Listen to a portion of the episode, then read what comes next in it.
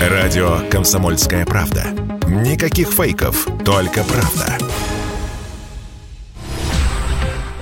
Студии Елена Фонина продолжаем с вами обсуждение главных тем и событий. Сегодня стало известно, что президент России Владимир Путин в ближайшие дни проведет совещание с членами Совета Безопасности России.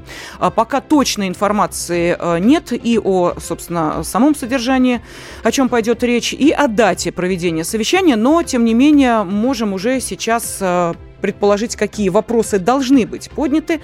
И сделаем это вместе с военным экспертом Александром Жилиным. Александр Иванович, здравствуйте. Здравствуйте. Да, здравствуйте. Есть какие-то предположения, потому что тут же начали, вот я смотрю, эм, откликаться на эту информацию о том, что будет очередное заседание Совета Безопасности э, России, и э, сказали, что, а может быть, э, произойдет то, чего ждали от э, заседания 10 октября, вот в понедельник оно было, переведение из специальной военной операции в контртеррористическую операцию. Но вот судя по тем событиям, которые сейчас разворачиваются, и э, трагедия терактов в Белгородской области на полигоне, и обстрелы чуть ли там, по-моему, не хаммерсами уже Белгородской области. Вот что думаете вы, пожалуйста? Вы знаете, я думаю, что круг вопросов может быть самый широкий, поскольку э, проблемы э, существуют, и они возникают э, естественным образом, поскольку существует военный конфликт. Предполагать, что именно будет рассматриваться, я не стану, потому что, знаете, не привык пальцем в небо тыкать. Единственное, что могу сказать, что поскольку Совет Безопасности собирается довольно часто последнее время, это свидетельствует о том, что э, его участники находятся в ситуации полной информированности о происходящем. И э, поскольку информация э, доходит до самого верха, то можно надеяться, что будут приниматься э, адекватные какие-то решения по выходу из э, той или другой, там, допустим, не очень хорошей ситуации. Это в качестве позитива. Э, никаких там алармистских настроений быть не должно. Э, вот, там кого-то отправят в отставку, кого-то не отправят в отставку, или будет контртеррористическая, или не будет контртеррористическая. От формулировок сейчас ничего не зависит. Все зависит от развития э, общей ситуации. Поэтому э, вся полнота информации находится у Верховного и членов Совета Безопасности. Мы располагаем одной миллионной процента от этой информации, поскольку речь же идет не о том, э, какие дела на фронте, а о том э, общей картине в мире, в мире, которая сложилась и которая оказывает влияние и на Москву, и на Вашингтон, и на Евросоюз, и на другие э, регионы, на тот же Китай. Понимаете? Угу. Речь же идет о том, что мы находимся в ситуации переходного периода к новому мировому порядку. Вот с этих высот и надо смотреть на ситуацию, а не кто куда стрельнул и куда прилетел снаряд.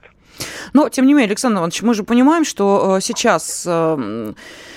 Э, Э, специальная военная операция касается уже практически э, каждой семьи так или иначе, по одной простой причине, что вот та самая частичная мобилизация.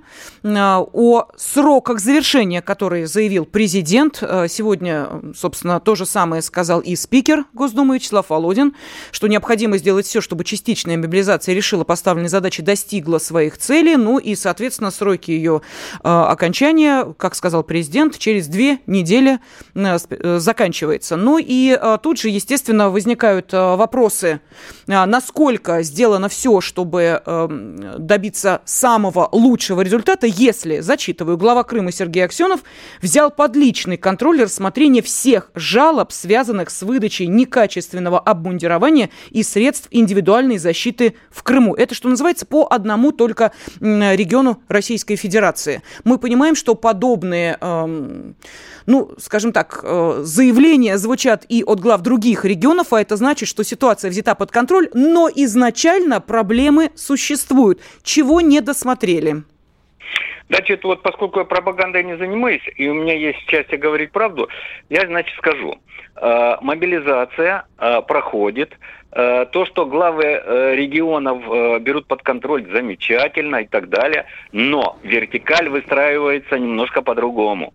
Генеральный штаб, военкомат – Все остальные должны помогать этой вертикали. Это первое.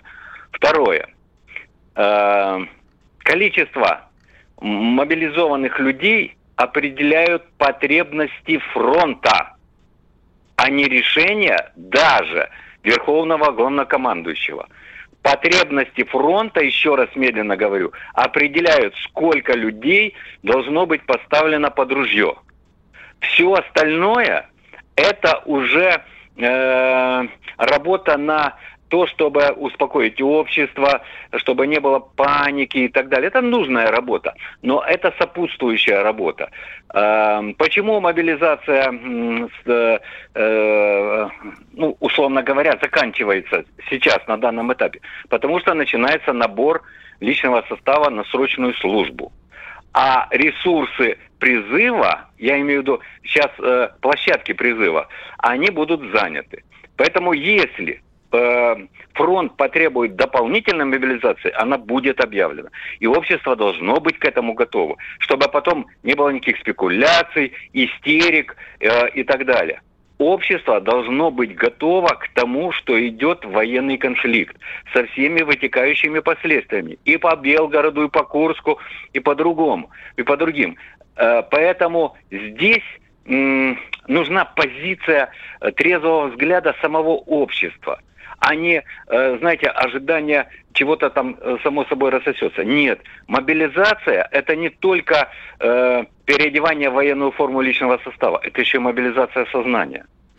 Ну, Александр Иванович, вы же сами сказали, э, вы говорите правду. Ну, давайте тогда правду. Вот вы сказали, э, Минобороны, военкоматы. Да, Минобороны э, сейчас не трогаем, а возьмем военкоматы. Ну, то есть то самое звено, которое, собственно, и работает с призванными в рамках частичной мобилизации и добровольцами. Давайте возьмем громкий случай по Дагестану. Ездят и сообщают о том, что все мужчины должны явиться в военкомат. Паника, паника. Идем дальше. Вот, пожалуйста, история московского московского парня-студента, которого три раза э, приглашали, мягко говоря, в военкомат, э, просто не, забыли убрать из базы, что он студент. Э, прокол, прокол. Разошлась история, разошлась история. Я могу примеров таких массу приводить, в том числе и каким образом. Вы все эти громкие истории знаете, я не буду их перечислять. Но ведь они же реальные. Но ведь это же реальность. Да, полностью с вами согласен. Я, не, я имел в виду несколько другое. Угу. Я имел в виду вертикаль единоначалия. Если начинают вмешиваться разного рода э, должностные лица, начинается бардак.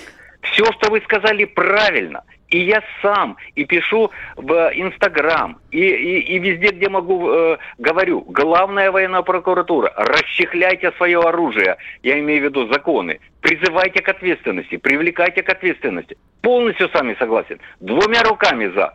Но вот эту вот единую вертикаль, единое начале нельзя э, разрушать, вот поверьте мне. Да, да не... она несовершенна. Александр Иванович, она... не о разрушении идет речь. Вот а, понимаете, давайте вот я сейчас вам объясню, что я имею в виду. Да? Когда а, люди ждут информации, ну, например, от а, тех же самых военкомов, которые выходят, как в Санкт-Петербурге, и говорят прямым текстом, что да, те, кто, значит, заканчивал военные кафедры, говорит военком Санкт-Петербурга, должны быть приравнены к тем, кто а, проходил срочную службу, ну, то есть, проще говоря, имеет опыт во... ну, с, э, боевой.